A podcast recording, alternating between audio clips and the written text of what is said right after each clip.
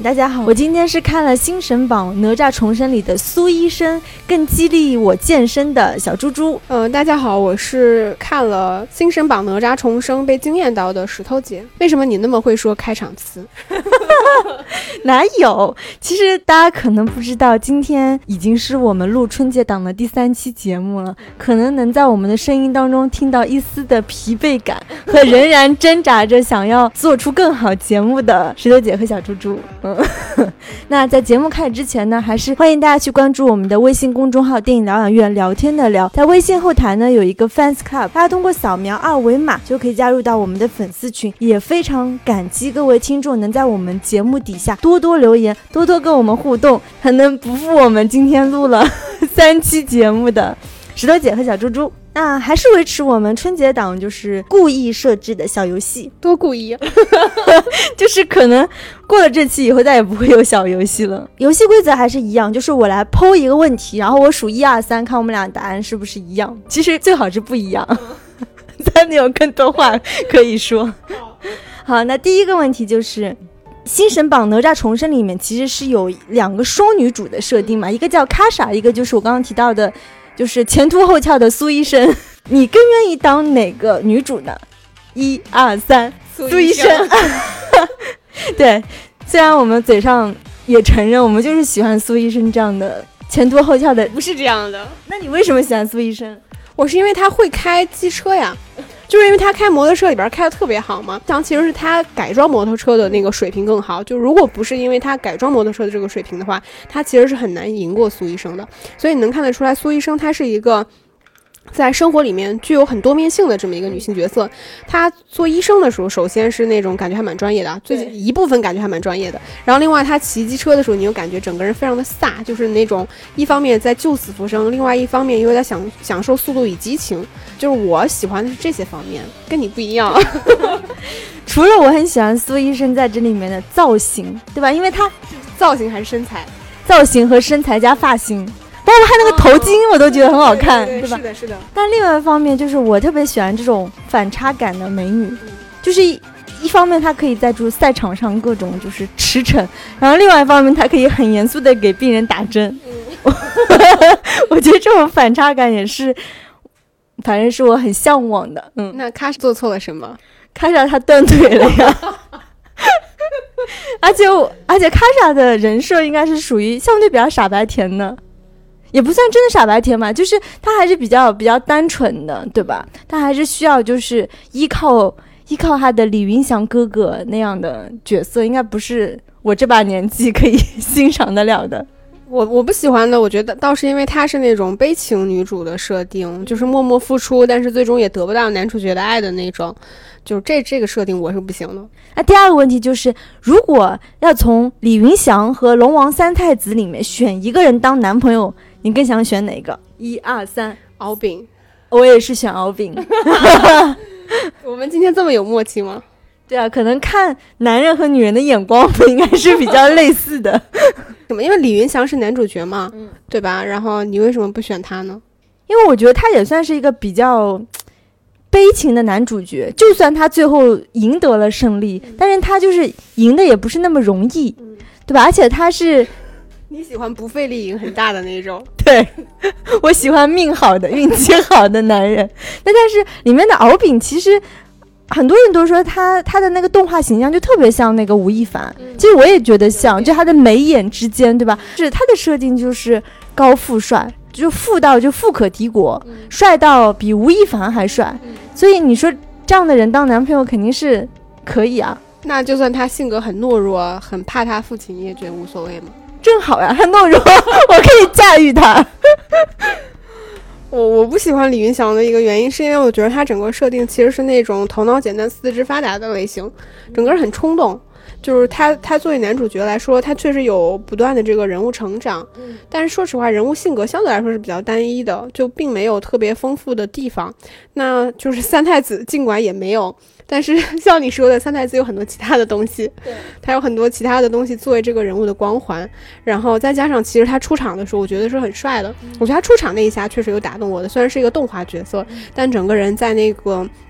黑天的情况下，然后一堆侍从跟着的时候，你感觉出来整个人还是很有气场的。包括就有一种老子看上你的车，我就要无论如何要拿下你的车的那种二世祖的样子。我觉得放在影视。剧里面就是影视化的角色来说，你觉得他还是挺好玩的。还有就是，我觉得李云祥这个人物，他其实是比较幼稚的，对吧？就是他冲动，然后经常就是捣蛋，但是又特别自以为是。其实它的设定就是这样嘛。其实也蛮像之前的那个《哪吒之魔童降世》当中的，就是小孩子的设定。其实我们等一下可以再聊。我觉得李云祥。这个人物或者说整个故事，其实它非常像是那种男性向的网络小说。我不知道你有没有看过，就是男性向的网络小说里面有一种就是爽文，它其实就是在讲一个臭屌丝如何一路逆袭，然后最终成长为大 boss 的。他的身边就会有这么几个不同类型的女性，一直默默的喜欢他，不嫌弃他是一个臭屌丝，不嫌弃他就是身无分文，然后整个人脾气又差，又没有特点，长得又丑，反正就是一堆女的喜欢他，然后他不断的这种完。成一一路的逆袭，其实这个非常像是那个男性向爽文的那种拍法。现在到了我们第三个问题，就是你更喜欢这部《新神榜：哪吒重生》还是《哪吒之魔童降世》呢？因为这两部电影其实隔得也蛮近。一二三，哪吒重生。我更喜欢哪吒之魔童降世。那我们两个人正好不一样，就是魔童降世我也挺喜欢的。它上映的时候被大家称为说现在整个国产动画的一个天花板，我觉得相对来说是当之无愧的吧。我无论是在特效上面，在故事上面，其实都对于观众传统的认知是有个颠覆的。就比如说那个敖丙这个角色，其实敖丙大家认知以来一直他其实是一个恶的角色嘛。但那个电影里面其实他有刻这种男男的 CP，然后整个设定其实非常搞笑的啊。但我为什么？会选择哪吒重生呢？我觉得对我来说，其实它反而是一部没有那么工业的电影。虽然说它整个电影肯定是工业化的电影啊，但是我觉得它其实有很多部分其实是真的有了很大的尝试和突破啊。它并不像是那个魔童降世一样，就是那么的在一个工业的范本下去完成一个观众可能会喜欢的角色，包括他怎么设计这个小孩的恶，怎么设计他的善，然后这个个人的反转，其实那个都是一个按照。这种工业化流水创作方式去创作的这么一个故事，只是说它的完成度非常高。那像这一部就是哪吒重生呢？我觉得它反而是一个一身瑕疵，但是却瑕不掩瑜。就是你看到这部电影的时候，你真的会呃惊叹于在这部电影里面想要尝试的各种视觉化的元素，包括在美学上的、在动画上的尝试，我觉得还是非常打动我的。其实这两部电影我也都挺喜欢的，之所以。觉得哪吒之魔童降世更好，其实也是基于我觉得它的完成度，嗯，对吧？它的故事、特效、人物等等。这部哪吒重生，其实它的视觉，包括它的特效技术是非常好。其实本身它的剧情和人物，尤其是主角以外的人物都非常工具人。当你看的时候，其实很爽，但是你会怀疑说，我是不是只在看一部特效和技术的片子？那这些。故事内核在哪里？人物在哪里？其他的人物，尤其是女性角色，虽然我们刚才一直在调侃苏医生和卡莎，但其实这两个双女主在这部电影当中就非常炮灰，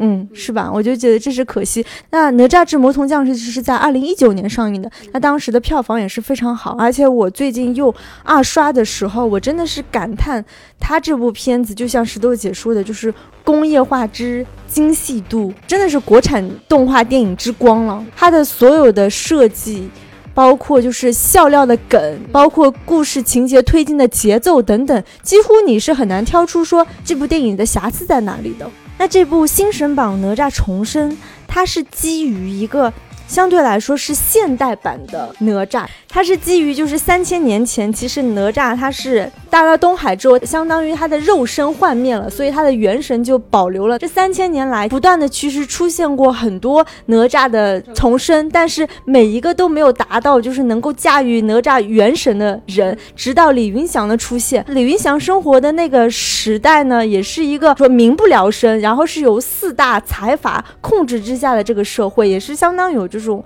赛博朋克的感觉。那之后我们也会分享。电影当中其实还有一个就是很像六耳猕猴的，其实是孙悟空这样的一个面具人的角色，一路也是帮助这个李云祥如何找到自我，或者是找到他跟哪吒元神共生的这样的一个局面。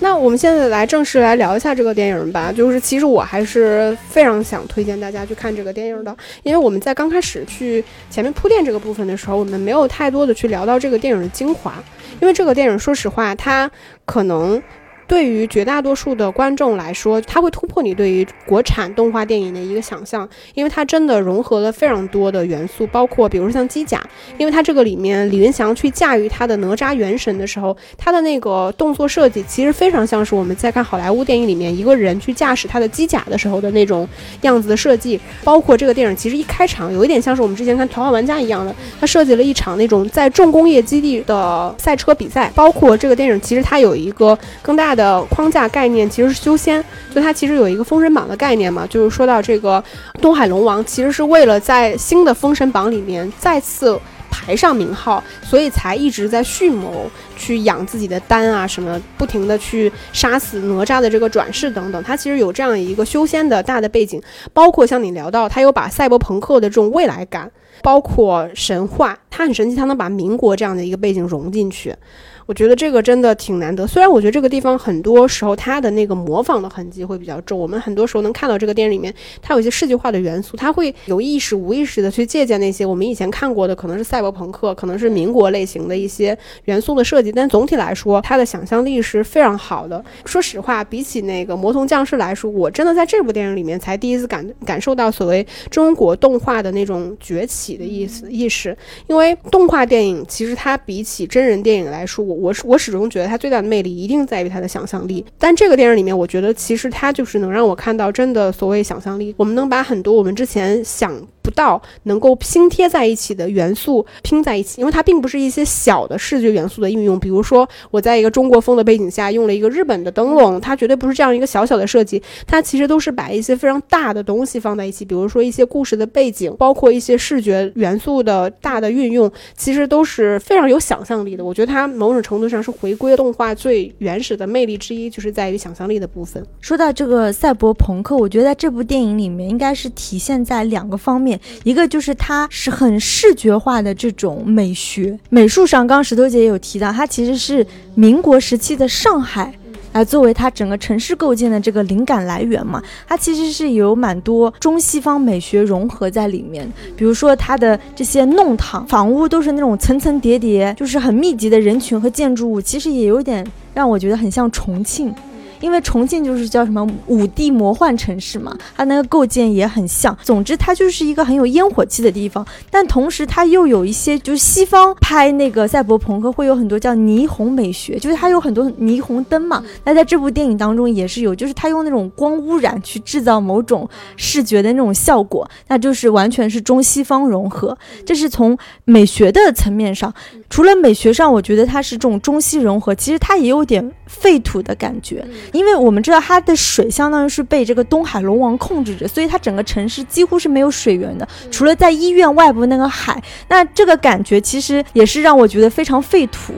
除了刚刚说到这些视觉美学方面在借鉴，就是赛博朋克的风格，我觉得还有一个就是更深层次的，在一个社会学层面的，它在构建一个所谓的未来社会。虽然它视觉上是民国，但它其实是一个未来社会，就是一个资本主义的这种极致状态，强烈的贫富差距的一个对比。我记得像那个阿丽塔里面，你记得那个废铁城的居民，就他们是住在地底下的，那些富人他是住在那个上空漂浮的很巨大、很奢华的浮空城市萨冷嘛。所以你地底下所有城市居民的劳动和付出，其实只是为了给上层的这些人提供一些燃料。那在这部电影当中，也是四大家族控制着整个城市的，包括水源，我相信燃料也是。那大部分的老百姓其实他的生活是非常贫苦的，他的整个贫富差。距非常大。关于这个贫富差距，其实也是赛博朋克一直在探讨的。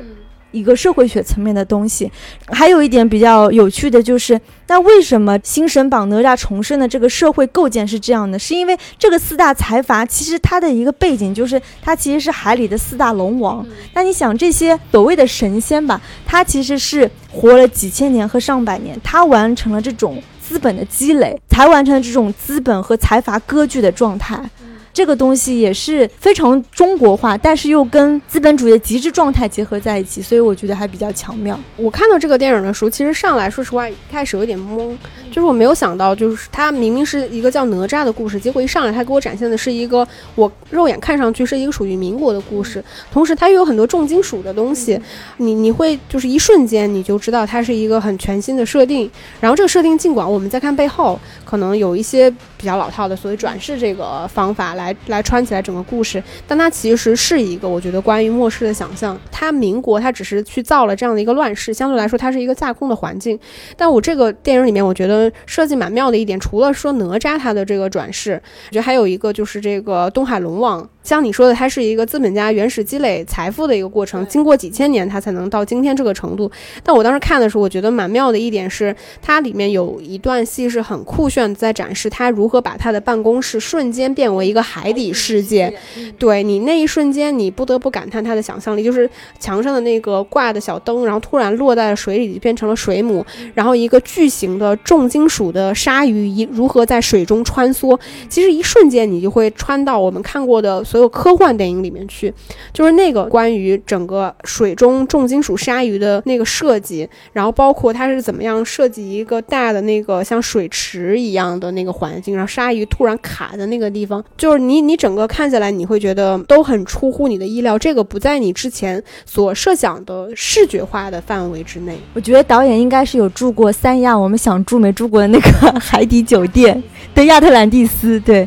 我觉得当时我看到那个房间，他办公室的时候，我说这不就是亚特兰蒂斯那个房间吗？然后刚刚石头姐也有 Q 到一些，就是它其实也有一些什么机甲的元素。因为我刚刚说的那个赛博朋克，它的英文是 cyberpunk，但是往往我们在说 cyborg，就是现在中文应该是直接翻成赛博。其实 cyborg 它是半机械人的意思。那在这里面其实。也有体现在，就是包括啊龙王，包括龙王三太子，他们都是完成了这种所谓半机械人的一个身体改造的一个过程。再像那个六耳猕猴、面具人等等，那所有的这些人物半机械人，这个也是非常非常赛博朋克的东西。就是说，你整个社会技术发展到一定高度的时候，就像阿丽塔一样，它的未来世界其实对于 AI、对于机器人、对于人本身就是物种之间的这种边。界感的模糊，也是这部电影我觉得也比较有魅力的地方。然后你说到很神奇的，就是其实赛博朋克我们也看过很多这种类型的电影嘛，对吧？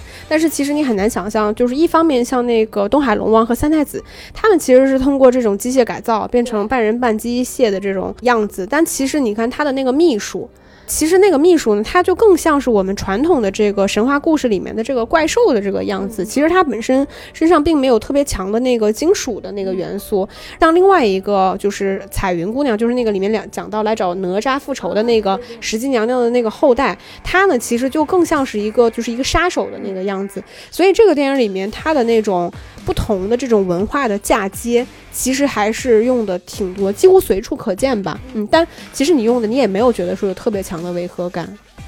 包括里面有那个，我记得有一个像水母一样的那个反派的设定，你记得吧？就是头上戴个泡泡。其实它那个就是很二次元的那个设计，那个我觉得应该就是年轻人会很喜欢的那个形象设计。但其实它又是一个属于这种从传统文化里面出来的一个所谓水母的这么一个妖魔化的形象。那其实看完这部电影的时候，我跟石头姐都说。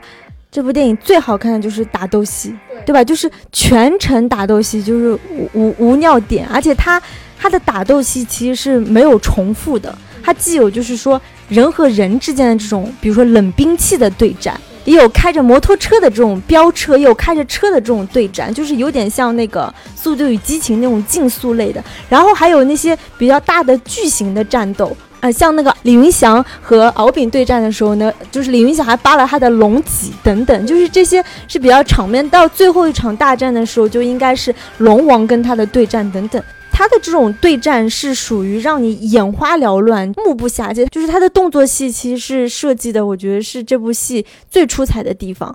然后我想到了，刚刚石头姐有说到那个背后出现那个元神，其实很像那个《圣斗士星矢》里面，就是每个人背后有那个什么。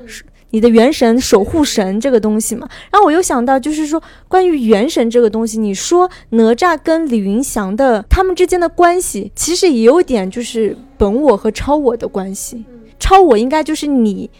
你自己能达到的一个最完美的一个状态，就是超我嘛。我就感觉会想到这方面的东西。这个电影其实我觉得它它虽然也是那种。可以说赛博朋克啊，然后可以说那种科幻啊，但我觉得总体来说，它确实像你说的，它的拍法更像是动作戏。你可以把它理解为，其实就是一部就是中国版的像《速度与激情》一样的，它的那个打斗其实是密目不暇接的，包括它整个推进的节奏，其实就这个人物成长的节奏，其实是完全伴随着他打斗戏的这个节奏不断的来的。就像最开始我们有说到，这个电影其实从故事上来说，它完全是按照一个男性向的爽文来拍的。大家如果不不理解男性的爽文的话，你可以随便翻一本，就是女生看应该会觉得很无聊。就它真的就是一个来自于男性的想象和意淫的一部这样的电影。那这个电影其实也是这样的，就是就像李云祥这个角色，他其实像你说的，你可以把它拆成所谓的这个自我、本我和超我。那他其实在这个电影里面，他也是处于一个社会底层的人物。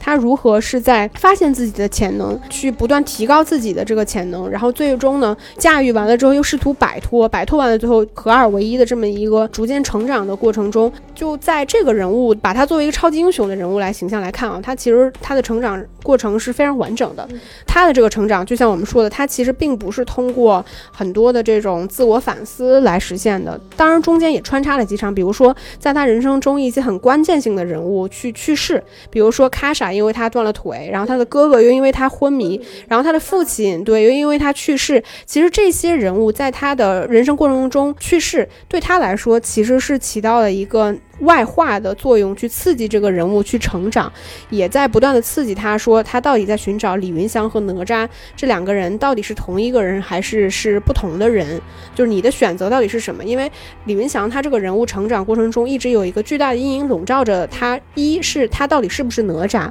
第二就是哪吒的本性就是恶的，就是那个彩云姑娘，她不是一直在说说哪吒你再怎么转世，你都是一个恶恶童，你的本性都是不停的在给这个世界添乱，就类似于像这样一直都是。以这样的方式去描述，其实也是在帮助这个人，他在寻找他自己到底是谁的这么一个过程。因为哪吒这个经典人物形象，就是我们从小就是各种通过。故事、动画片、连续剧等等，一直在耳濡目染的，所以在我们心中，就像之前那部《哪吒之魔童降世》最深的那句台词，什么“我命由我不由天”。那我觉得这一部《新神榜：哪吒重生》其实也有点这个意味，对吧？就是说我如何去定义原本赋予我的意义？我只是一个生活在底层、干着走私勾当、勉强温饱的这样的一个小男生吗？其实不是。所以他就是也有点就是底层反抗的这个意味，那这个也是比较符合，我觉得就像你说的是男性爽文吧。就是我命由我不由天嘛。然后，因为这个电影其实它整体你看起来你会觉得它的游戏感非常强，就是它讲究一种沉浸式体验。它的打斗戏其实也基本上就是观众在以李云祥的视角不断成长，就是我在升级打怪的过程中，我如何获得更高的这个能力的过程中。所以这个里边我们说到它的无论是女性角色还是他的亲情友情，其实都略显单薄和工具化，也是在这个地方，就是所有人其实包括所有的。故事最终都是辅佐于这个男性，就是如何让他能够成长为更厉害的自己，能够让自己变成大 boss 的这个过程。但是我觉得他这个里边还提到了一个蛮有意思的观点是，就首先哪吒的这个元神，它是一个超脱于这个人世间的存在。虽然它的整个背景说的非常清楚啊，它是一个架空的，有这样一个神仙的这样的一个历史背景，就是哪吒这个形象它是非常强的。呃，但是这个里边它讲究了一种所谓人性和神性之间的一个斗争，因为哪吒他的超能力非常的牛，然后李云祥呢，他作为一个凡人，其实他自己是没有什么能力的，但是他的本性又非常善良，所以他在这个。个成长的过程中，其实他也不断的在讲求一种所谓自己人性跟神性，我到底要选择什么的过程。其实他如果彻底成为哪吒呢，他相当于就是放弃自己关于人性所谓善恶的这一面。就我抛弃这些东西之后，我会变得无无比的强。对我来说，就是我会放的无限大，就是别人的死亡或者是这个事情所谓的对错。就跟我是没关系的，我要做什么就是什么。但是其实你作为一个人来说，你一定要符合这个世间所谓的道德规则，就是你一定要去从善，不要去作恶。就这些道德规则跟。从属于这个人物他性格本身的东西，最终其实我们看到他是压制了，就是他身上所谓神性的这一个部分。我们看到这个里边所谓神性，并没有表现出来一种真的非常向善的部分。你像那个东海龙王也是一样的，对吧？他他虽然是一个神嘛，但其实所谓四大家族全部都是龙王呀，对吧？东海、西海、南海、北海的龙王，但其实他们。肯定不是一个善良的设定，他们相对来说就是一个从恶的这么一个设定。就是说到善恶，其实哪吒在我们小时候的整个人设和印象是比较单薄的，他就是一个有着就是踩着那个两个圈，有着红领带这样的一个一个小孩，一个恶童，对，一个反正就比较武功比较厉害的一个小孩。但我觉得就是这几年，尤其是改编哪吒这个 IP，大家创作者的一个集体意识就是将非常。善恶的东西投射在这个人物身上，也就是说，不管是魔童降世还是哪吒重生等等，他都要塑造一个，就是这个人是兼顾哪吒的力量，兼顾人的善良这个部分。我觉得这也是比较投观众的所好，也是蛮符合就是动画电影或者是一部分。儿童向的一个观影的取向吧。其实你刚才在说的时候，我也在想说，为什么就是哪吒这两年其实不约而同的被改编？我自己总结下来，我觉得有两个原因。第一个就是它背后跟着的这个《封神榜》，其实它是有一个更完整的所谓宇宙这个概念，对它其实更容易方便去打造一个所谓的 IP。让我们看到那个姜子牙，其实也是，虽然说他并不是同一个团队做的，但是其实大家不约而同其实看指向的是这个人物背后他所指代的那个世界和整个 IP。P 的宇宙，然后另外一方面，我觉得也也有一个很大的原因，是因为其实像哪吒，不论是我们说的魔童降世，还是这部哪吒重生，其实它相对来说是一个偏成人向的动画电影，它要面向的是更广大的这个成年的用户观众。哪吒这个形象相对来说，我们其实之前对他的认知，他并不是一个非常善良的角色，他其实身上是有就是很邪恶的因子的，对，很顽劣的那个部分，但同时他又有。呃，不可控的那种超能力，所以这种角色相对来说，当他被影视化的时候，他更有更大的空间，让这个人物有一个所谓的成长和弧光。再加上像你说的，其实哪吒在我们的认知里，他其实是个小孩子的形象。到那个魔童降世的时候，他大多数形象是一个小孩的样子，但他也有一个就是呃青少年的那个样子。像这部里面，其实李云祥他也是一个青少年的样子。那我觉得这一部分的样子其实更符合就是年轻化的观众他们的这个市场和审美。我觉得有一个比较大的就是可改动的空间，但我估计这个可能背后有更多这种商业化的考量，比如说关于这个 IP 所属权之类的问题，包括就是业内这几家动画公司他们在去做的时候，可能大家也有意识的去往这一个方向去做。因为这部哪吒重生是由那个白蛇缘起的原班人马打造的，出品方有阿里影业、博纳影业，还有哔哩哔哩，然后联合出品方还有个 Pop Mart，所以你可以看出。它其实是有这种 IP 多为长线的一个考虑，对吧？它一定要有进入衍生品，包括就是。把它做成一个新神榜，一个就是封神榜的一个重新排位的一个一个想象，可以引入更多的人物。另外一方面，就是它以更加现代化的形象，也更加容易受到零零后、一零后的接受程度吧。因为大家再看一个光头小孩点着一个红痣踩风火轮的形象，可能就不那么容易卖那个 Pop Mart，对吧？还是这种比较帅气、阳光的形象更容易有之后衍生品的市场吧。然后我。觉得这个电影里面其实还有一个非常重要的角色，就是关于六耳猕猴，其实也就是孙悟空这个角色。其实这个角色也是蛮惊艳我的，因为关于这个角色他到底是谁，在前面其实我也产生过相似的疑问，因为他属于那种哪吒的这个人生导师一样的，他其实也是一个亦正亦邪，游走在这种所谓正义跟邪恶之间，你也分辨不出来说这个人他到底最终在某一个瞬间会不不会变坏。但是我们能看到他出来的时候，其实他就是一身粉西装，身上戴满了戒指，然后戴着一个非常夸张的面具，一副放荡不羁的那个样子。最开始的时候，东海龙王以为他是六耳猕猴，但是到最后的时候，其实我们才知道那个是已经完成了西天取经之后回来的孙悟空。当他拥有那么超强的能力之后，他反而陷入了一种巨大的空虚感。他是发现他取回来的那个经书，其实对于这个世界并没有任何的帮助。他发现这个世界其实仍然在一天天的变恶。他所做的一切其实都变得徒劳无功，所以他游走在人间，成为了一个社会的边缘人物的时候，也是他在自我放逐的这样一个过程。所以我们看到这个形象，它其中非常有意思。它有很多那种我们熟悉的，就比如说孙悟空，其实拔一根汗毛就能变出很多那个小的分身，对吧？在这个电影里面，他的那些小分身其实就一下子能让我们想到，这个电影其实前身就像你说的是那个白蛇缘起的那个团队嘛，它其实也有这种小的设计，一些小的那种小怪兽的设计，然后他们其实都是那种非常俏。皮可爱的，那你可以看到他拔了一个汗毛，变出来都是这些小分身，在那帮你弄弄那个黑胶啊什么，类似于这种，他他是一些插科打诨的角色。然后另外一方面，这个角色其实生活在那种非常赛博朋克的那个大的工厂里面，然后里边就也很喜欢玩机车，整个打扮呢又非常的后现代，再加上其实他这个人物最终你说他有成长吗？他其实有成长的，他其实通过李云祥这个形象，然后实现了一次关于自我人生选择和价值的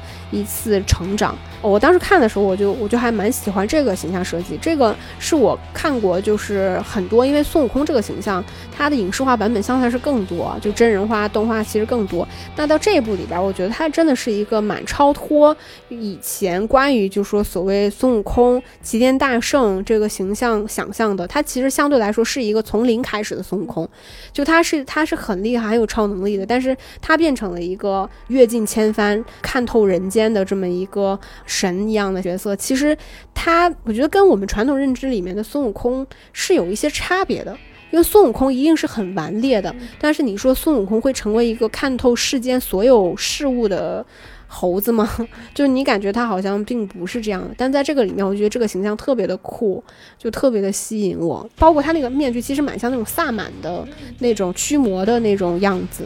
然后你还记得，就是像里面说到的这个形象，其实跟李云祥之间也有一定的就是人物设定关系。比如说像李云祥，他背后其实跟着那个哪吒三太子的这个形象吗？像孙悟空，其实他明明是孙悟空，但他却以六耳猕猴的身份生活在这个世界上。因为大家都知道六耳猕猴是被大家所唾弃的这么一个形象，那他反而选择以这样的身份来生活。去隐去自己关于孙悟空的这个身份，其实也是在于说，他可能认为说自己的真实身份并不重要，就是他哪怕是以孙悟空的身份生活在这个世界，可能也并没有办法去改变。你记得那个《东海龙王》里面有说到，说你们六耳猕猴就是贪财、贪生怕死、见利忘义，类似就把一堆的这个呃恶名塞在这个人物的形象。其实他也是在这两重身份之间去做了一个选择，以不同的身份活在这个世间。所以你看到他跟李云祥之间这个对照的关系，我觉得还是蛮强的吧。如果在开头的那个互动小游戏里面再加一个问题，说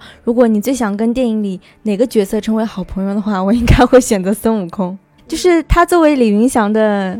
好朋友，亦师亦友，对吧？他又有钱，然后他还会功夫，他又能教你功夫，还能帮你买设备，对吧？然后时不时还提点你一下。呃，李云祥快被打死的时候，还能来救你一命。就是这样的好朋友去哪里找？那他那个技能真的很厉害。他不是一直说他自己的那个金箍棒就是不见了，但是其实他一直挥舞的那个工具就是一个小短短的像筷子一样的，真的杀人于无形。冷兵器中的极致，然后又自带那种超能力啊，太厉害了！我觉得是，如果如果只能挑一个人做朋友的话，我也会挑他。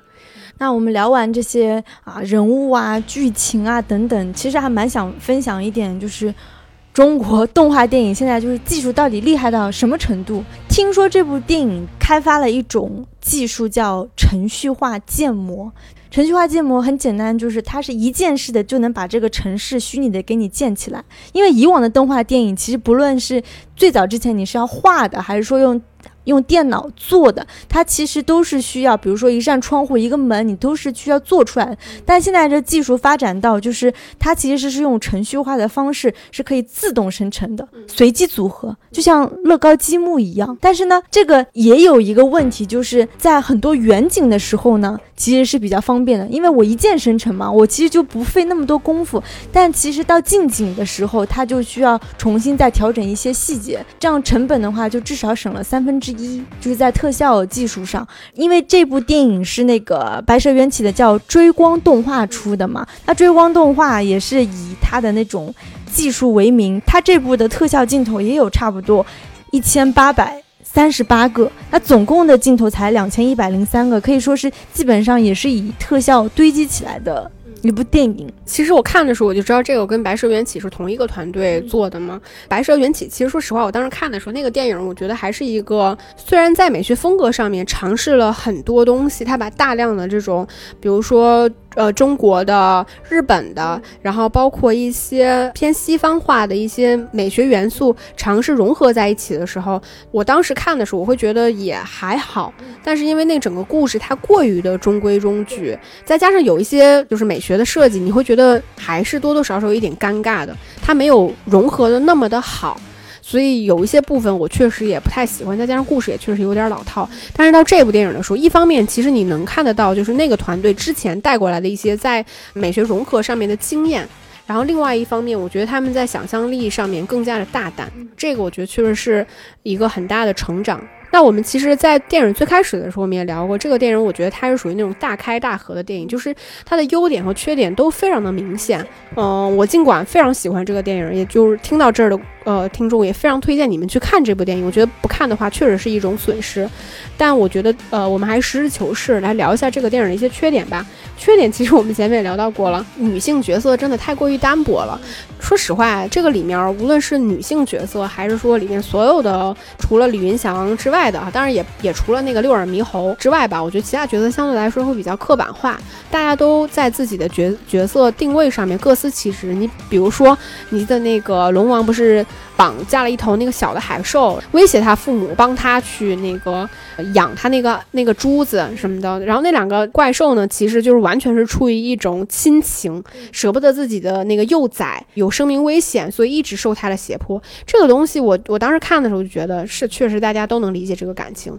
但是这个就设定非常的工具化，这个人物形象单薄到说我一方面保护我的幼崽，另外一方面就是李云祥对我好一下，我就要回报他一下，然后我就咔嚓死掉了，死的毫不留情面呀！我就这个电影里面，你就说包括李云祥的父亲，对吧？因为这个电影其实前面是有抛一点这个影子，就是父亲对于这个角色本身的不理解的。然后父子之间这种不和解，然后包括他们那杯酒，其实这个。部分在电影里面是有一点呈现的，但是当他父亲死的时候，你仍然觉得哇，他父亲好可怜啊，对吧？就是在上一场戏，当他父亲坐在他哥哥的床前去回忆他们小的时候的时候，我就已经预感到他他父亲离死不远了。没想到，果然下一场戏，他父亲莫名其妙的就死掉了。就是这个电影除了这一个人物，就大男主之外，其他的角色就是工具到不值一提，就是完全没什么太多的个性和存在感。那我继续补充，就是关于女主角，就是一开始出场的是卡莎，然后就是苏医生，就是我一度在到底是谁是女主角，或者是说谁是官配。对呀，或者就是那官配，或者是那既然是双女主的设定，你总要有一个倾向性，因为电影的前半部分，他给卡莎的戏份还是比较多的，对吧？就是包括卡莎陪他回到家里面，就是见证了父子之间的这种嫌隙，然后包括卡莎也是为了他就是断了一条腿等等。然后我一度以为卡莎应该是官配，结果就是苏医生又很重的一个戏份出现的时候，卡莎就成更工具人的时候，我就会。在怀疑说这到底底双女主的设定是为了什么？说实话，我最开始觉得卡莎一定是女主角，就是因为苏医生最开始出来的时候那种骑着摩托车，然后突然摘下头头盔，一看就是那种男屌丝会喜欢的那种白月光嘛，对吧？就觉得前凸后翘是个女神，就无法企及的那种。卡莎反而是那种会陪伴着男主角一路成长，然后为他默默奉献，最终被他发现他其实爱着是他自己的那种形象。包括男主角还去就是李云祥还接他下班呀什么。的，然后两个人骑摩托车还养小猫，这就是男女两个养小猫，这不是很情侣的搭配吗？对吧？但当他断了一条腿之后，我就意识到 他应该不是女主角了。苏医生其实也莫名其妙的，因为我说实话，我会我甚至产生一种感觉，就是这个电影应该是在故事进进行过程当中，这个女主角的线应该有换过，因为苏医生其实前边也并没有那么刻意的去强调她独立女性的这个人设，虽然说她骑摩托车确实很飒，但是反而她的前凸后翘更引起大家的注意。但是是到后面，比如说尤其是在李云祥大战的时候那一场戏的时候，苏医生作为一个莫名其妙的女主角在里面就是插科打诨，就她一方面呢也使不上什么力气，然后另外一方面也不需要男主角来救她，就她不符合传统超级英雄里面那种羸弱的女主角需要男主角去救，她也不她不需要你救，然后呢她也不救你，就是这个角色就始终是。在你旁边默默地看着你，但是当他后面衣服换得越来越勤，像你说的那个连头发连那个发圈都好看的时候，她确实就是女主角了。这个有有一点就是强行的关联。如果说是为了符合整个这个现在大家。的趋势和潮流，就是这种大女主更受大家喜欢的话，那你这个电影首先它并不是一个能够给大女主成成长空间的这么一个角色，它反而其实也是一个很慕强的这么一个女性角色嘛。李云祥确实是在过程中表现出来越越来越强的这个个人能力的时候，他们两个人才走得越来越近。这种类型的男性，其实按理来说，当然这个也是我自己的感受，我觉得按理来说，他其实跟卡莎这个角色更加的合适。还有个缺点的话，之前我们聊打斗戏也说他特别酷炫，但是你总觉得就是。就是他的反派的力量其实是比较弱的，就是明明照理来说他应该是修炼了几千年的龙王家族，然后又有那个龙珠一样的东西护体，那你打斗的时候总要多几个来回，或者是多牵扯，就是哪吒一些。但是李云祥凭着一身就是凡身肉体，就背后突然出现几次哪吒，他就是一路开挂，我觉得有点就是主角红光有点太。太大了，这样打斗戏是好看的嘛？因为就是赢赢的也很顺利，但是总觉得就是反派的力量其实是可以更强一些。对我，我觉得你肯定是没有看过男性向的爽文。推荐你去看一下，就是男主男男屌丝怎么着都不死，然后就是各种意外，然后开挂，每到关键时刻就有人来救他，然后他就要完成一次自我能力的提升，就是这种东西。我觉得女生看这东西确实她是没啥感觉，对。然后最后其实我想说一点，我觉得不是这个电影本身的一个缺点啊，我觉得是蛮可惜的，几乎可预见，在我们录节目这个时间节点，你会觉得哪吒这个电影其实很难在春节档拿到一个很好的票房成绩，我觉得非常可惜，因为这个电影。我觉得完全是瑕不掩瑜。我个人其实是很期望这个电影能有一个很好的票房成绩，然后能够再有第二部，甚至能有更多的同 IP 系列的类型的电影让我们看到。像《白蛇缘起》的时候，它票房还是挺好的，但它那个电影我觉得还是一个完成度的问题，就是我是否在一个工业规范的范围内，然后能够做到比较好，更容易迎合和讨好这个市场。但我觉得哪吒。就是这个这部电影，其实它是完全有能力在暑期档拿到一个很好的票房成绩。说实话，它就算同档期有一些不错的好莱坞大片同场竞争，我觉得它都是一个不错的电影。首先，这个电影它的受众群真的不是那些年龄大的人，年纪比较大的人他很难接受你这些。强设定，包括你的你跨度过于大的这种文化融合上的东西，其实它是非常难 get 到的。再加上，其实这个电影里面很多东西，我觉得相对来说，包括你前面有聊到的，它连音乐用的都非常的赛博朋克，然后用在一个国产动画里边，你我觉得你是能够感受到这个中间的那种勃勃生气的。所以，如果说真的是在暑期档，当大量的年轻人都在一二线城市的时候，然后你以一二线城市为一个目标群体，然后好好的做宣发，我真的觉得这个电影很可以期待，有很大的想象空间。但现在呢，就是这个前途就未卜。尽尽管其实春节档期间有非常多的好电影，但我们还是决定要来推荐一下《哪吒》这部电影，也是真的期望就是大家去看一下这部电影。虽然它可能票房不到那么惨啊，但我会觉得说这部电影你不去看，它相对来说是一件很可惜的事情。它是一部在大荧幕上去看的时候，我觉得能得到很多享受。视觉想象，因为我们当时看的是 IMAX 电影，对吧？IMAX 版本的，就我觉得还是很棒的。因为这样一部很先锋的电影，无论是概念、视觉，真的放在春节档是很可惜的。那我们今天的节目就差不多到这里了。然后在节目结束之前呢，还是祝福大家，就是。新年新气象，今年希望就是电影市场能有更多好的国产电影，然后当然也希望有更多的国外的大片，然后也希望大家越来越喜欢电影疗养院的节目，也激励我们做出更多更好的节目。那我就祝大家在新的一年里面能有更多的时间看电影。嗯对我相信，就是大家可能平时都很忙，反正我自己吧，你就会觉得看电影的时间特别的少，甚至可能是一些很碎片化的时间。那希望大家在二零二一年呢，能有更多的完整的时间来享受电影，享受好的电影，然后也能享受电影疗养院带给你的快乐。就是希望新的一年我们继续陪伴大家，那就下期再见了，拜拜。拜拜。